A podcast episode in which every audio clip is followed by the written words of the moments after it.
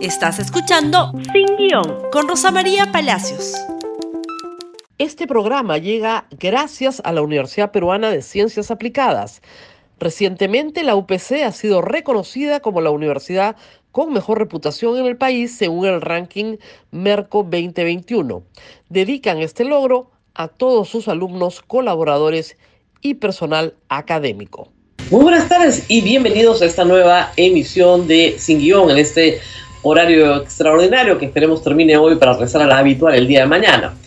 Y el tema de la minería continúa, continúa en el debate mientras que la presidenta del Consejo de Ministros y el ministro de Economía asistieron al Congreso para el debate de la ley de presupuesto. ¿Qué ha pasado en el tema de minas? Bueno, la ministra ha sido citada para mañana a la Comisión de Energía y Minas, la ministra Mirta Vázquez, mientras que anoche se realizó una reunión en PCM con los titulares de las concesiones mineras que la ministra el pasado viernes anunció que se iban a cerrar, eso fue lo que ella dijo, que se iban a cerrar y que no iban a haber ningún pero ninguna programación para una prórroga, ni para explorar, ni para explotar. Eso fue lo que dijo y eso fue lo que se socializó a través de redes sociales oficiales del Estado peruano. Bueno, parece que ayer cambió de humor y ya tenía otras cosas para contar. Pero veamos primero cuál fue la reacción de los trabajadores justamente de las dos unidades que pertenecen a la empresa minera Hoshi. Las imágenes, por favor, porque hablan por sí solas.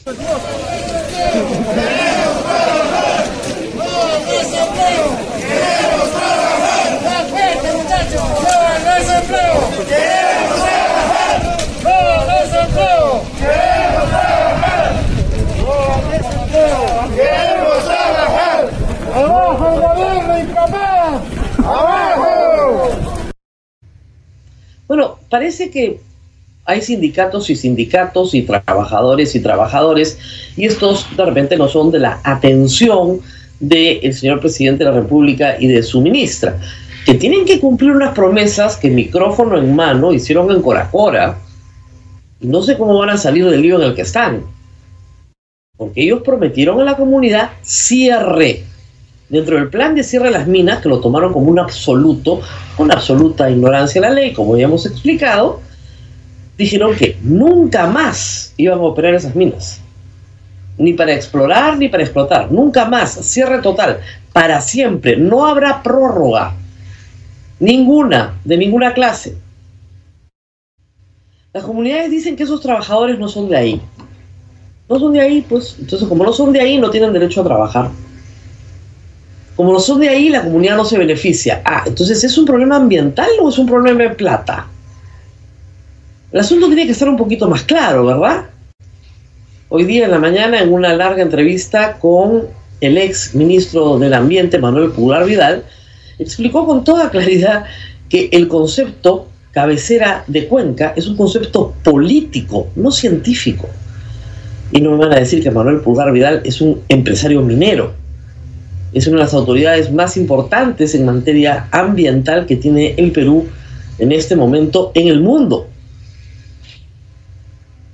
Mientras tanto, pasaban también otras cosas. El ministro de Energía y Minas, que es el que tendría que salir a dar explicaciones, le dijo esto a la prensa ayer.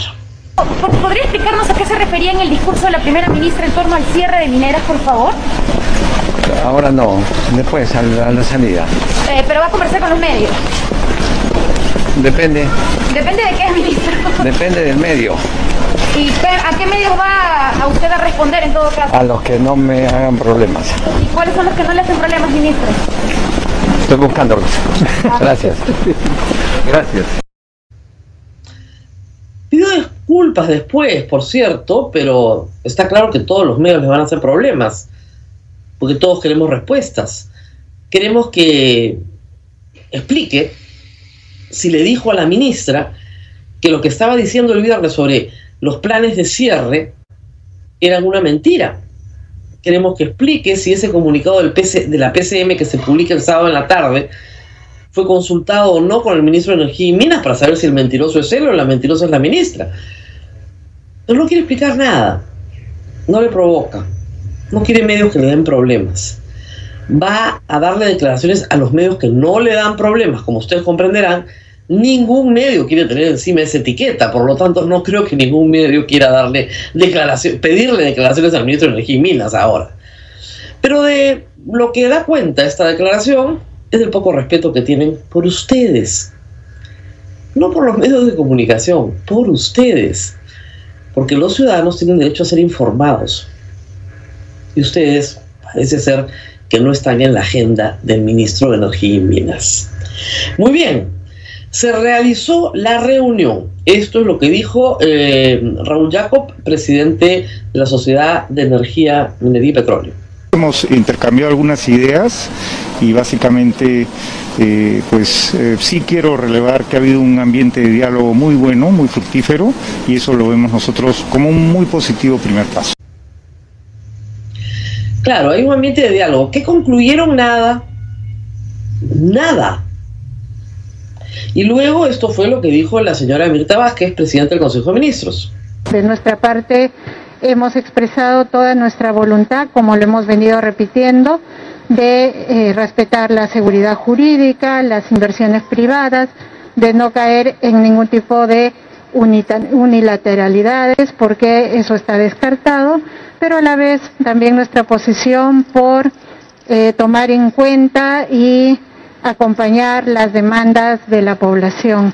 Así que este diálogo ha sido bastante, eh, desde nuestro punto de vista, bastante fructífero, creo. Va a continuar el diálogo y eh, esperemos que los próximos días también podamos, podamos anunciar algunas medidas que vamos avanzando en este caso. Muchas gracias. A ver, ¿cómo vas a negociar el Estado de Derecho en un diálogo? Es algo que yo no entiendo. Si yo cumplo los requisitos que la ley me pide y solicito una autorización al Estado y cumplo todos los requisitos, el funcionario público tiene que darme la licencia, tiene que darme la autorización, la resolución, lo que yo pido. Eso se llama predictibilidad en un Estado de Derecho. Si yo no cumplo los requisitos, no me dan lo que pido. Es bien fácil, consecuencias lógicas. Yo cumplo, me dan. No cumplo, no me dan. ¿Qué vamos a negociar? ¿Qué voy a negociar con el funcionario público? ¿Qué voy a negociar con la autoridad política? ¿Qué es lo que vamos a negociar? ¿El Estado de Derecho lo vamos a negociar? Eso se llama predictibilidad. Si la norma dice que desde el día 1 yo tengo un plan de cierre, porque es lo lógico, son normas relativamente nuevas, no tienen más de 15 años en el Perú.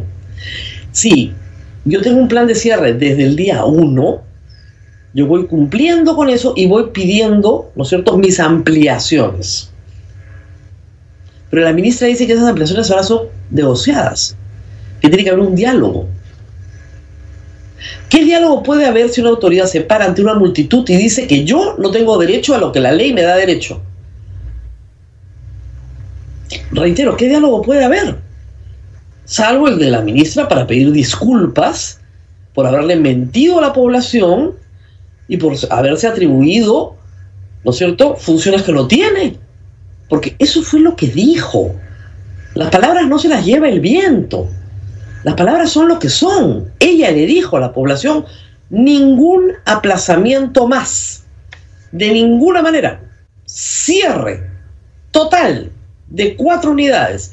Porque afectan las cabeceras de Cuenca, lo cual también es falso. Porque no hay ninguna evidencia científica de que eso sea verdadero.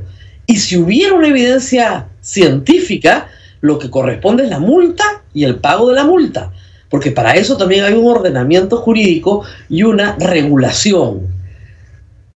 No corresponde, te cierro porque me da la gana. Ha dicho la ministra que ya no va a haber nada unilateral. ¿Y por qué el viernes lo dijo? ¿Por qué firmó un acta con las comunidades y dijo, sí, sí, sí, acá todos se van? Por supuesto, anoche no llegaron a ninguna conclusión. Y no van a llegar a ninguna conclusión, les aseguro, por mucho tiempo. Porque eso es lo que pasa con este gobierno.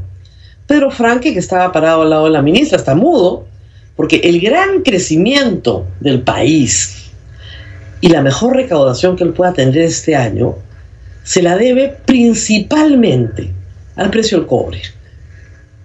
Se calcula que probablemente este semestre el 50% de los ingresos fiscales del país sean de la minería. De la minería. De ahí van a sacar la plata para parar el presupuesto público. Y la señora quiere cerrar cuatro unidades y destruir el valor de la acción de las empresas mineras, como sucedió ayer y hoy se ha recuperado un poco. Ojalá que se pueda seguir recuperando poco a poco, porque no se ha recuperado tan fácil tampoco. ¿ah? No es de un día para otro. ¿Cómo creer entonces en lo que dice el presidente de la República? Volvamos a escuchar lo que dijo ayer, por favor. Desde aquí vuelvo a ratificar ante el país nuestro compromiso de garantizar y promover las inversiones privadas, entre ellas la minería, respetando estrictamente el marco legal vigente y la estabilidad jurídica. Mi gobierno apuesta por una minoría responsable, moderna y sostenible, tanto social como ambientalmente. Queremos un sector minero sólido, con inversiones que generen empleo y oportunidades para nuestra población.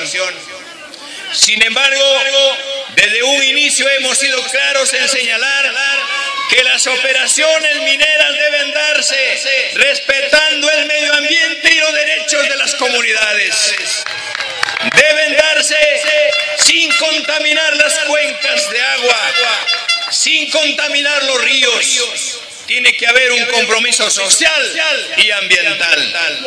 El país debe saber que hemos heredado diversos conflictos mineros petroleros, medioambientales, que se fueron embalsando con el paso de los años sin que exista una respuesta oportuna del Estado. La solución al conflicto minero que se fue embalsando con el paso de los años para el señor presidente y su primera ministra es cerrar la mina. Esa es la solución, la solución del día viernes. Las vamos a cerrar, no se preocupen. Y al mismo tiempo queremos que las empresas sean sólidas y modernas. Ojo, estamos hablando de minería formal, porque la informal, ah, de la informal no se habla. En la informal no hay conflicto socioambiental. Todos son felices, porque el Estado no se mete. Ese es el gobierno moderno que tenemos. Esto solo perjudica la presidencia del presidente Castillo y perjudica, ¿no es cierto?, su estabilidad. Y a la larga se va a unir a otras voces que están dando cabida a la famosa vacancia que yo considero inconstitucional por las razones que he explicado en este programa muchas veces. Pero ese es el clima que crea. Cuando deje a 5.000 trabajadores sin trabajo, y a una cantidad inmensa de familias perjudicadas con todos los enquebrantamientos que trae la minería, veremos cuánto les dura la política antiminera que han presentado ante el país el viernes pasado. Pero vamos a una pausa y regresamos a otro hecho que tiene relación con la vacancia y con la conducta de la congresista Patricia Chirinos, que hoy día fue sometida por votación a una moción de censura que no prosperó. Como ustedes saben, la, la semana pasada la congresista Patricia Chirinos de Avanza País presentó una moción de vacancia y le pidió a sus colegas parlamentarios que presentaran 26 firmas para que ésta se admitiera a debate. Luego de que, perdón, para la presentación, para que se admita a debate se, se necesitan 52 votos. Ya hay tres bancadas Fuerza Popular, Avanza País, de la propia Patricia Chirinos, y Renovación Popular, suman 44, que se han plegado, ¿no es cierto?, a esta moción. Ya están, no sé cuándo la van a votar, seguramente están votando, buscando los 52 votos.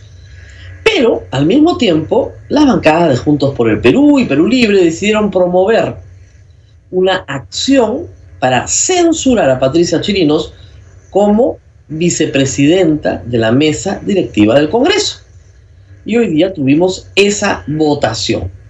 La moción no prosperó, pero marcó el terreno, ustedes verán, de los votos a favor y los votos en contra. Con 76 en contra y 42 a favor y una abstención, la medida presentada por la bancada de Perú Libre contra la tercera vicepresidencia de la mesa directiva fue archivada. Esos 76 en contra podrían ser el día de mañana, ¿no es cierto?, aquellos votos de donde salgan los 52 que se necesitan para admitir a trámite la moción.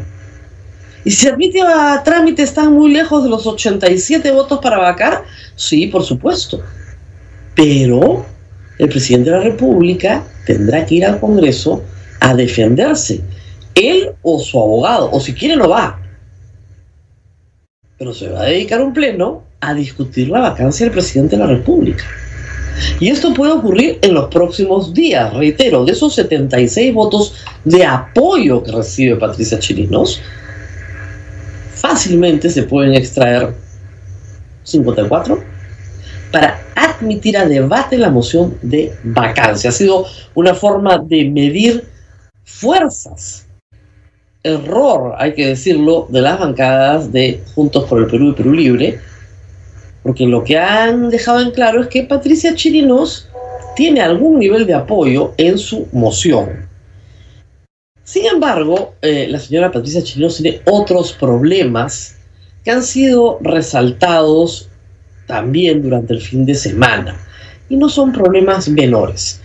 El día que eh, el presidente fue a Ayacucho a presentar sus logros de los primeros 100 días, la congresista Chirinos fue a Ayacucho y visitó a las víctimas, a la asociación muy conocida de víctimas, de familiares y deudos de las víctimas de eh, la lucha contra la subversión en Ayacucho. Víctimas, la mayoría de ellas, asesinadas por las Fuerzas Armadas en el famoso cuartel Los Cabitos, donde había un horno crematorio y donde se calcula que unas 500 personas fueron asesinadas y probablemente incineradas. Las esposas, las hijas, los hijos piden desde hace muchísimo tiempo, más de una década, que la hollada tenga un santuario, que se coloque ahí una iglesia, una capilla, y que se convierta en un monumento en recuerdo a las víctimas de las atrocidades que ahí se sufrieron en ese muy famoso horno la señora Patricia Chirinos visitó a las señoras, recorrió las instalaciones del pequeño museo que ellas mismas han hecho con su propio esfuerzo. Y ellas pensaron que era una persona que venía a ayudarlas. Luego de esto, y un par de tweets que lanzó la señora Chirinos, grabó en TikTok el siguiente spot. Por favor, si me ayudan. Estamos en Ayacucho y este es el horno más grande y más antiguo de todo el Perú. ¿A quién meteríamos aquí, Luz? Yo metería a los hombres que maltratan a las mujeres y que hablan mal de las mujeres. ¿Y mi amiga? A los más corruptos. Eso. ¿Y tú? ¿A quién meterías aquí? Luisa Buenaluque, en una nota muy buena sobre este tema para Epicentro, plantea pues un símil que es válido, ¿no? Imagínense ustedes que alguien los lleve a Auschwitz y les diga, ¿a quién meteríamos a este horno? Sería un horror, ¿verdad? Vaya Cucho, se para delante de un horno después de visitar a los deudos de personas desaparecidas justamente en un horno y le parece que eso es la defensa de los derechos de las mujeres retiró el video de TikTok, pidió disculpas, pero la señora Adelina García, representante de las víctimas que la recibió, está indignada. Indignada porque la recibieron de buena fe. Indignada porque venía eh, recomendada por Marisol Perestello y parecía que era una persona que las quería ayudar. Y por último ella decía, si no nos quiere ayudar, que no nos ayude pero que no trate de hacerse propaganda a sí misma como la gran defensora de los derechos utilizando la imagen de un horno, por el amor de Dios. Creo que las disculpas eran necesarias, sobre todo si estamos hablando de incapacidad moral, y de distinguir el bien del mal, que es de lo que ella acusa al presidente de la República. Y ha dicho que es incapaz de distinguir el bien del mal. Sobre Patricia Chirinos, eh, Carmen Maqueo, una historiadora chalaca muy querida y muy reputada, publicó un par de tweets muy fuertes, pero muy fuertes. Carmen Maqueo es una historiadora muy ponderada, muy prudente. Y lo que dice es, los chalacos no olvidamos tu pasado chimpunero, Patricia Chirinos, tu gestión en la perla, y mucho menos el vergonzoso spot de ese horno donde planeas incinerar a los corruptos. ¿Ah? Que para los que tenemos memoria, llamamos el Callao, ¿no? No cambiaste cuando tuviste el poder. Fuerte, Carmen Maqueo en esta historia. Y dice además, recomiendo, eh, discúlpenme, recomiendo agregar además la organización y empobrecimiento, no, la degradación y empobrecimiento del Callao como un ejemplo concreto de una región tomada por una banda criminal, Chimpún Callao. Otra sería la historia del empobrecido y maltratado primer puerto si no hubiese estado esa mafia nefasta. Carmen Macayo, reitero, es chalaca. Así están las cosas, como ven, en el Congreso de la República. Tampoco es un paraíso. Muy bien, esto es todo por hoy. Reitero que mañana regresamos a, nuestro horario habitual de las 9.45 de la mañana. Pero por hoy compartan este programa en Facebook, Twitter, Instagram y por supuesto en YouTube. Nos vemos el día de mañana. Este programa llega gracias a la Universidad Peruana de Ciencias Aplicadas. Recientemente la UPC ha sido reconocida como la universidad con mejor reputación en el país según el ranking Merco 2021. Dedican este logro a todos sus alumnos, colaboradores y personal académico. Gracias por escuchar Sin Guión con Rosa María Palacios. Suscríbete para que disfrutes más contenidos.